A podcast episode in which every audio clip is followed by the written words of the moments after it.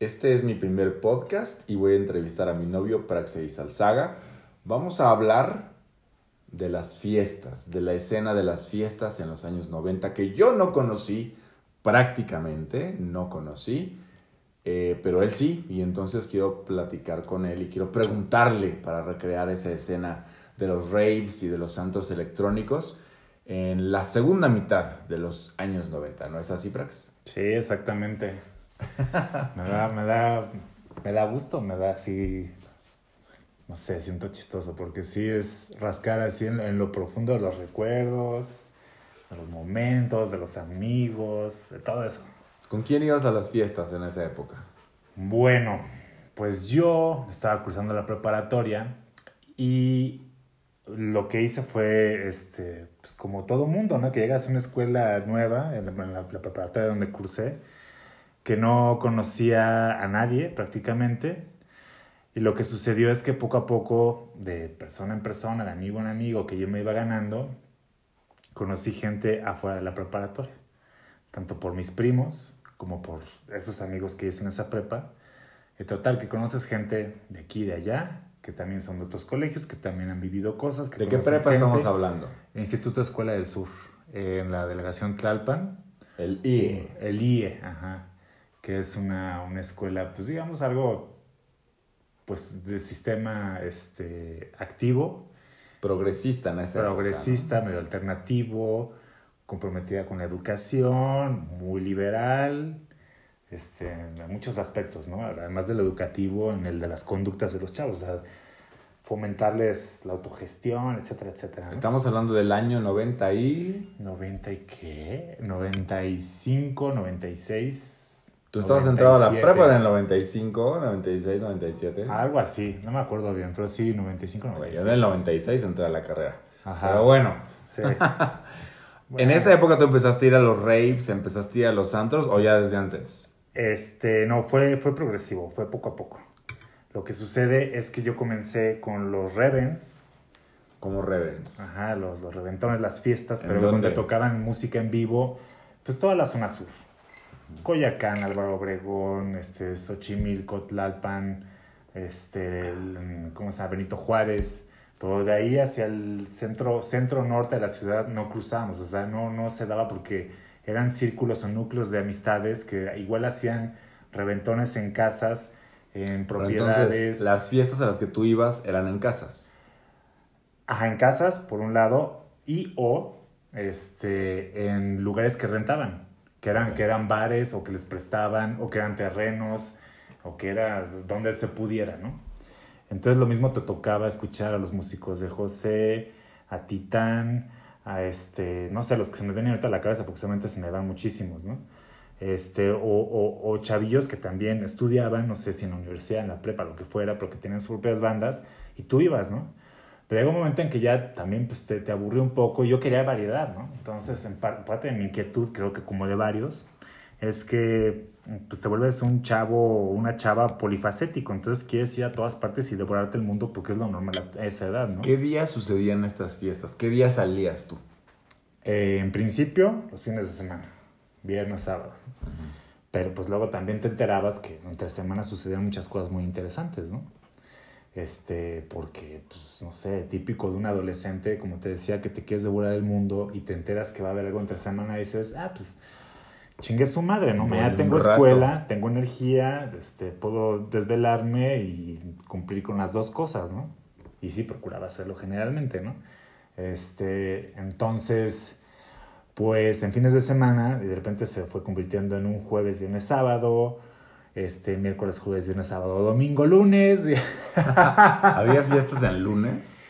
Eh, no fiestas, pero que tenías, o sea, como, no sé, ¿no? Te queda el gusanito de seguir viendo a tus amigos o a otros amigos que de repente les salía algo de, o sea, vaya, son este, son, son, son ataduras propias de la edad, yo creo, ¿no? O de, de cada quien cómo busca su, su, forma, su estilo de vida. Y bueno. O sea, eh, la fiesta definió gran parte o una parte importante de tu vida durante los años de adolescencia de adolescencia, los años de la prepa. Sí, sí, sí, sí, porque este, pues, pues fue una revelación para mí. Yo, yo tenía una, una vida y una educación, una formación, digamos, algo tradicional sin que tuviera que serlo. O sea, considero que mi familia es muy, muy liberal en ese sentido, pero yo mismo me, me cerraba muchas cosas porque a lo mejor no tenía el vínculo, no tenía los contactos o, o simplemente esa cercanía, ¿no? Pero cuando se te revela enfrente de ti y conectas con la música, conectas con la gente, con el ambiente, pues, pues yo me dejé llevar, ¿no? Y me encantó. ¿Recuerdas el primer rave al que fuiste? No, para nada. Pero sí te ¿O cuál es el rave que, que recuerdes, que sigas recordando? Puta, puta, no, qué difícil. Sí me lo pusiste difícil. Es que ya son muchas memorias que se empiezan a borrar, pero... ok, pensemos en los raves de los 90. Pero los más, lo, lo- bueno, lo típico, ¿no? Eran en casas, en algunas colonias de la ciudad. ¿En En, concreto, en concreto las que yo recuerdo, en la, en la Condesa. Este, como tal, raves. Luego, los que más me han gustado, que también son los que más tengo presentes en la memoria, son, digamos, como las afueras de la ciudad, ¿no? Este, en, en la, la Y, la diagonal de la Jusco, este, la Casa del Árbol. ¿Eso dónde está? Este, En Desierto de los Leones, un lugar muy bello porque es eso, o sea, es, es un lugar que de por sí ya es un escenario, porque es un bosque, es, es una casona, es, es, este, es el referente de la naturaleza, más aparte la, la luz, la- el cielo abierto, la gente, el simple hecho de que tú te desplaces a esos lugares tan distantes como es el Ajusco, como es este, lo que te decía el Desierto de los Leones, el que otros se me acuerdan, en Xochimilco incluso, ahí por las chinampas, o los famosísimos que se hacían en las pirámides de Teotihuacán. Entonces, es, es el, pues ese sabor que, que le dan los espacios abiertos a diferencia de los cerrados. Que, ¿Quién iba a esos raves? ¿Quiénes iban? Uf, todos. Ah. ¿Todos? No, no, no, pues muchos chavillos locos, inquietos que a lo mejor ya tenían más experiencia que yo en eso de las fiestas desde que unos chiquillos en las tardeadas, pero que pues somos público cautivo porque hay alguien más que las hace y que sabe, sabe que nos gustan, ¿no? O sea, sentí la vibración de la música, las luces, lo que te digo, ¿no? De la naturaleza. Pero por ejemplo, en los raves, ¿tú nada más ibas con tus amigos, ibas solo? Mm, no, siempre iba con amigos. ¿Y no hablaban Pero- con nadie más? ¿O se estaban entre ustedes? No, no, sí, no, uy, eso era, eso era de ley. O sea, conocer a. Mientras más conocías gente para ligar o para simplemente hacer amistad y, y hacer ese, esa especie como de comunidad, porque te reconoces en los ¿De demás, comunidad ¿verdad? raver o de comunidad qué? No, de comunidad de, de juventud. O sea, habrá, seguramente hubo gente que buscaba nada más así el ambiente raver y todo eso, ¿no? Pero como te estoy platicando desde el punto de vista, yo, yo era abierto a conocer a todo tipo de gente. ¿Qué tipo de gente conocías ahí? En particular me interesaba la gente que tenía en común que yo, que éramos estudiantes, ¿no? O sea, que venían de otros colegios, que conocía gente que conocía ¿De a qué mis colegios primos. venían? Ay, CCH, este, el propio IE, este, del Colegio Madrid, del CIE, del, de la, ¿qué? Ay, no me acuerdo los nombres de los colegios, del, del INUMIC, del, del Colegio Vives, del Alemán, de... o sea, pues escuelas que tenían más o menos en común eso, ¿no? Que éramos a veces muchos chavillos medio inadaptados, con ganas de progresar, con ganas de tener una vida, una carrera, lo que tú quieras, pero que teníamos esas especies de libertades, ¿no? ¿Cuánto costaba entrar a un rave? Pues en, esos, en esas épocas te costaba, a veces era muy económico, casi casi una cooperación, 100 pesos quizá, hasta 350, 400, o sea, cuando, cuando eran eventos grandes o, o con producciones caras, sí era caro, la verdad es que es- es, eh, pues eran gustos costosos, ¿no? O sea, Pero- no iba gente de la UNAM, no iba gente del Poli. Sí, no, sí, sí había.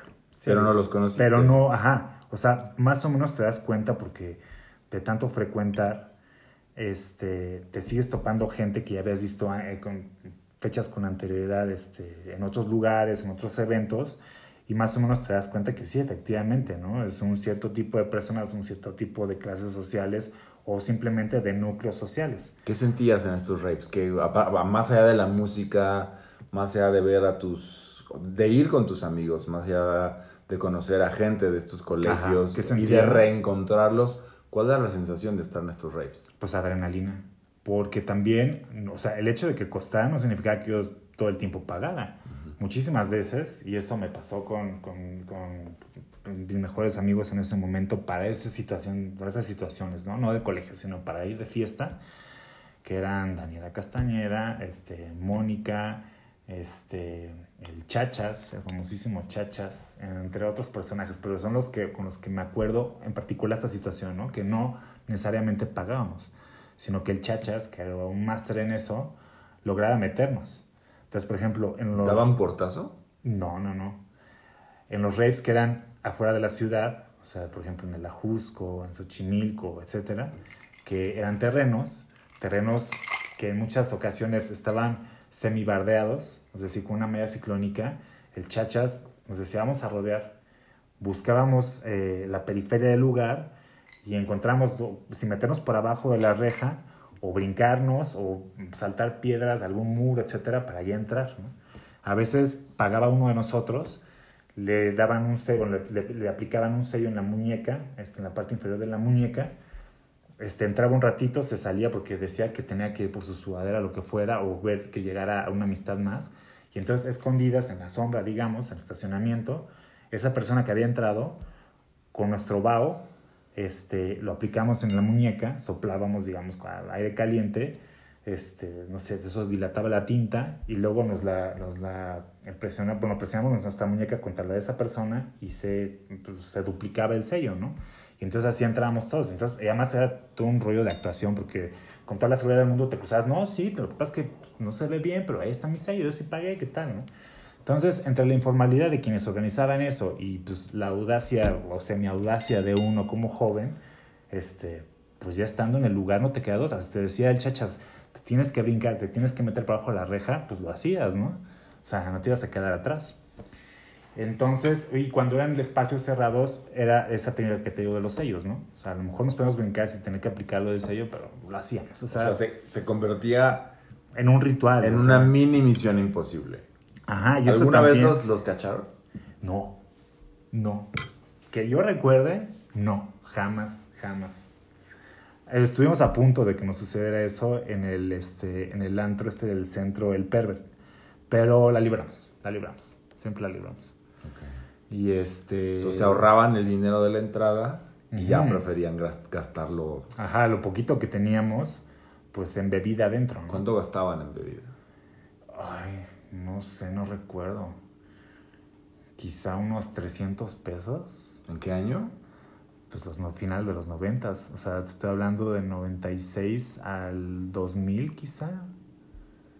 Entonces, este, obviamente, bueno, lo más intenso fue del 96 al 98, 99.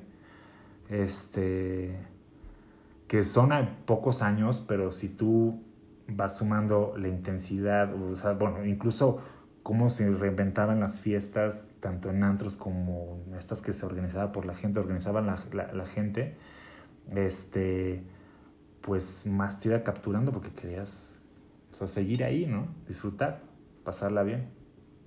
Y no todo el, ¿eh? ¿Quién tocaba en estas fiestas? Uf, no sé, no recuerdo. Y como no era de juntar los flyers, y, y es que también fuimos muy inconscientes, o sea, de, de ser una, una, este, pues digamos como una memoria, ¿no? De eso, o sea, es decir, archivar o juntar tanto flyers o, o sea, fotos, no sacábamos fotos, no es como ahora, ¿no? Que con teléfonos, este, en el momento, aunque sea una maldita selfie, pero que te ubique el lugar, el momento, la hora, las personas con las que estuviste. Y en esos momentos pues, no lo hacíamos. Entonces también por eso hay muchas cosas que con el tiempo la memoria pues, se va borrando y no recuerdo, ¿no? Pero este, el chiste era pasarla bien. ¿no? ¿Cuál es tu recuerdo más feliz de esa época? Más feliz. Pues, pues este, reír, reír, bailar, disfrutar, conectar con la música y el hecho de ver a, mis amistades, o sea, organizarte desde en la tarde-noche estar como loco llamando por teléfono a medio mundo para ver quién tenía una fiesta o quién sabía de algo y ponerte de acuerdo en los aventones, en casa de quién te ibas a ver, si comenzabas una especie de precopeo, este, si a lo mejor no nada más ibas a ir a un lugar, sino que conectabas hasta dos, tres, tres este, lugares de fiesta y en esa misma noche pisabas los dos o tres lugares al mismo tiempo. Bueno, no al mismo tiempo, no uno tras otro, pues. Pero todo eso le daba emoción, ¿no? Entonces, este, pues era un mundo que no me daba la, la escuela. ¿Ligabas mucho yo- en esa época? No, la verdad es que no, no me interesaba. ¿Por qué? Porque, no sé, no sé, no, no. Lo veía, o sea, ¿cómo te explico? ¿Te daba tiempo para notar a la gente que te gustaba o notar a la gente a la que tú le gustabas en los raves? Sí, la que me gustaba, pero pues se me hacía complicado, ¿no? O sea, ligar en un ambiente así. O sea, no, no iba a eso, no iba buscando eso. Y si le gustaba a alguien, pues seguramente ni me di cuenta, ¿no? O no me daba yo el tiempo, el permiso, porque me gustaba andar en bola. Y Llegaban y brincaban y bailaban y hasta que se cansaban o hasta que desmayaban. Sí, casi, casi sí, sí, sí, sí, porque... ¿Cuántas horas podían bailar sin parar? pues como uno era joven, este, ¿qué será? Llegamos tarde, ¿no? Era Un poquito tarde son, como de ¿A las... qué hora? De las 11, 12 hasta las 6 de la mañana. A veces antes. Cuando comenzamos temprano, que habían fiestas en la tarde-noche, pues 8, de 8 a 12, 12 a 2, a 4, o sea, era largo. Pero pues en esa, a esa edad, que eres adolescente, pues tienes toda la energía del mundo. Y medio cenábamos, o sea, llegabas desgastado de la fiesta y no sé, ni siquiera te, saliendo te eh, comías un hot dog o un taco o algo, ¿no? O sea, pues éramos animalitos ahí disfrutando la vida. la ¿Cuál es el recuerdo más angustiante de esa época? ¿Tuviste algún momento de angustia en esas fiestas? Claro. Este, no nada más porque fuera a, a, a, pero por ejemplo, en esas épocas existió las famosísimas barras libres, que consistía en que tú entrabas a un antro, pagabas un cover y tenías acceso a, ilimitado a cualquier cantidad de alcohol, de cócteles, etcétera, que muchas veces era hasta de origen, de origen dudoso su procedencia, ¿no? O sea, cuando estás en la fiesta no te das cuenta cuando la abren, ¿no? Entonces, bueno, total que mi, mi momento de angustia fue cuando de asistir a tantas veces a estos lugares que tenían barras libres, ¿En dónde? me volví un alcohólico empedernido en, en, en el, en la Boom, en particular la Boom. ¿En- Es- ¿Dónde, no, no, la Boom, no, perdón, perdón, el, el Bull. ¿Dónde estaba el bull? El Bull en Anzures, este, bueno, que luego le pusieron el Bulldog, y, no, era el Bulldog y le pusieron el, ay, ya ni me acuerdo. No, estaba en Anzures. No, ¿cómo se llama? El- Revolución, ¿no? No, pero esa fue ya después. No, allá por el Monumento a la Madre. El... Ah, la... En Sullivan sería. Ajá, Sullivan, Sullivan, perdón, sí, sí, tienes razón, perdón, ya me hago bolas. Este. Entonces, pues íbamos seguido porque tocaban bandas, este, porque existía la barra libre, entonces ya. ¿Qué bandas tocaban? Puf. Este. De todo. Recuerdo mucho a Molotov, haberlos visto ahí. Este. pues, Todas, casi todas pasaron por ahí. Todas, todas, todas. Pero bueno, el chiste es que. Pues me volví muy alcohólico. ah, Más alcohólico de lo ¿Qué que ya edad? era, ¿no? Y, y mi ¿A qué momento edad de angustia. ¿A qué, qué- qué edad ibas a esos lugares? A los 17, 18, 19 años. Este. Entonces, bueno, resulta que pues, se me volvió una costumbre, una adicción y, y me ponía pues hasta atrás, ¿no? Y en dos ocasiones, saliendo de ahí hasta las manitas, cosa que era pues muy irresponsable, ¿no? Tanto del lugar como de uno, eh, ya nos subíamos al coche y me sentía tan alcoholizado, tan mal, nos, ama- nos amanecía prácticamente y empecé a vomitar por la ventana. Tenía que, teníamos que parar el coche ¿Tú y ibas ahí en la calle. No, yo no iba manejando, yo no iba manejando. Pero me tenía que parar y en dos ocasiones vomité este, sangre y bilis. O sea, horrible. O sea, más del líquido que te O sale. sea, no tenías 18 años y ya habías vomitado sangre y bilis. Sí, sí. Y entonces ahí fue cuando hice una pausa con, con todo ese, esa locura, ese desmadre, ¿no? Entonces, pues sí, eso fue mi momento más angustiante. Y afortunadamente, durante todos estos años, ya está hablando de los noventas, pero hasta la fecha me, me gusta la fiesta, ¿no? Y la verdad es que no la he dejado, pero afortunadamente ese fue, que yo recuerde, mi único momento de angustia. Más allá de eso, no me pasó nada a mí. ¿Alguna no vez le pasó sentiste, nada a te ninguno de mis sentiste inseguro, te sentiste amenazado, te asaltaron, te robaron, No. perdiste algo? No, alguna vez a algún conocido le dieron el cristalazo en su coche y es lo más que sucedió, lo más. De ahí en fuera andábamos con mucha libertad y quizá mucha inconsciencia a nuestra parte de, de- respecto a la vida nocturna mexicana, ¿no? Porque se te puede presentar todo como sucede ahora, ¿no? Que también el ambiente ha cambiado mucho, hay mucha delincuencia por todas partes y no, no, no, no, no nos pasó jamás nada ¿Qué música recuerdas de esa época? de esa época. De finales de los 90. de finales de los De los 90, raves y de estas barras libres. estas barras libres híjole es que es muy amplio este me gustaban mucho las, las bandas que tocaban en vivo me en general o sea la música cuando se aunque sea electrónica que tiene pues muy mala fama no de que hay gente que dice que pues, eso no es música que son puros sintetizadores pero mm, híjole, no sé, como también era el final, pues en parte sí, era, era además de ser el final de, de, de una década, la de los noventas, y la entrada de un nuevo milenio, el fin, el fin de un milenio como tal, yo creo que también el, el mundo estaba, eh, no sé, dejándose llevar en una, en una cascada de tratar de, de- de abarcar todo. Yo, yo siento que esa fue una década muy rica musicalmente, de creación de todo tipo, de cine, de todo, de todo. Y, Si pudieras rescatar, no sé, un tema de esa vida nocturna de finales de los 90, ¿cuál sería? un tema... O no. algunos temas. No, no, no, ahorita, ahorita no sé, es que es difícil ahorita plantearme en la cabeza, pero sí, te O puedo hacer una artista, lista. Un artista. ¿Un artista de final de los 90? Ay, no, qué difícil. No, no, no, no, no, no, no, no. Soy un monstruo de mil cabezas y tengo muchos gustos musicales, entonces no, Pero no hablemos- puedo definir estamos hablando de la fiesta, de la escena nocturna, de los raves, de, los, de las barras libres, de las bandas en vivo. Ya me dijiste que viste a Molotov en vivo, pero ¿qué banda, por ejemplo, te, te hacía sentir que conectabas mucho con su música, que hayas visto en vivo?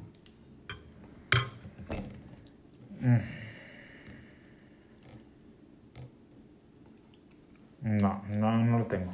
No lo tengo así. Simplemente no lo tengo. o sea, te puedo hacer la lista cuando gustes, pero ahorita no, no me. Bueno, ahora gusto, ahora, ahora quiero. Pues no le va a hacer justicia a lo que quizá debería de decir o. Pero quizá para mí, en vía nocturna, por lo menos en electrónica, te puedo decir que. Qué difícil, qué difícil. Por ejemplo, se me viene a la cabeza un Paul Van Dyke. Paul Van Dyke. Creo que es muy representativo de ese, de ese, de ese fin de década. Y de música rock, alternativa, qué sé yo. Uf. No, son muchas bandas, es muy injusto. No, no, no, no, qué difícil, qué difícil. No, está, está imposible. Pero bueno. ¿Qué es lo que más extrañas? 20, 25 años después de aquella escena en la vida nocturna de ahora, en las fiestas del, De la de segunda década que, que- del, del siglo XXI. ¿Qué extrañas? Ay, este. No, pues nada, todo tiene que cambiar, ¿no? Pero. mm, no, mis amistades, las amistades, es lo primero. ¿Se siguen viendo? No, no, tengo ¿Por idea. qué? de- ¿Por qué? Es porque la vida cambia, uno cambia y te vas topando más personas y, y los caminos, ¿no? Tanto de formación como de intereses, hasta el, el espacio físico. No sé, yo también la verdad es que no, no he procurado darle seguimiento, ¿no? tengo idea de algunos de ellos. Este, también porque yo cambié mucho. O sea, en esa época yo no me definía, bueno, no tenía definida bien mi, mi, tanto mi orientación sexual como mi sexualidad. O sea, explotarla abiertamente como, este, como gay, como homosexual. Entonces yo también me aparté mucho de estas amistades pasadas porque yo nunca me abrí con ellas, ¿no? Entonces me formé todo un mundo nuevo a partir del año 2000 en adelante. Entonces, este, de ahí, digamos que de ese año, de ese principio de milenio en adelante, pues los, los fui, pues eso, ¿no? O sea, perdiendo, descuidando. Pero a la fecha de repente me los topo y pues, nos vemos con un cariño, con una felicidad inmensa, ¿no? Y recordando un poco como lo que estamos haciendo aquí ahorita, de anécdotas, cosas, vivencias. ¿Cómo se llama el chachas? ¿El chachas? Ay, te pasas. No me acuerdo. ¿Cuándo fue la última vez que lo viste? La última vez que lo vi, creo que se llama Jorge, Jorge el Chachas. Este, la última vez que lo vi eh, fue haber sido en 98, 99. Sí, en el 99 yo creo. O sea, hace más de 20 años. Sí, sí, sí. ¿Qué canción le dedicarías al Chachas de aquella época? Al Chachas. Quizá alguna de, de maldita vecindad, de, de, de, este, de Café Tacuba, una cosa así se me ocurre. Café Tacuba, fíjate, ahorita retomando la pregunta que me hiciste de las bandas representativas de finales de los noventas, sí, Café Tacuba, claro. ¿Los viste en vivo en aquella época? Este, sí, sí, sí, sí. En los toquines que se hacían en CU en apoyo a los zapatistas. Y en el centro histórico de la Ciudad de México, cuando también el gobierno de la Ciudad de México este, le dio por hacer eventos masivos culturales en plena plancha de Zócalo. Esos fueron maravillosos. Y uno de ellos fue Café Tacuba, quizá muy de lejos, y también por lo mismo que estaba muy distante, que no alcanzaba, o sea, imagínate, no sé, creo que un millón de personas, no sé cuántas. Un cuarto de millón. Un cuarto, pues, pues para mí fue un millón. Pero, este, pues sí, sí, fíjate, puede ser la banda representativa de los finales de los noventas.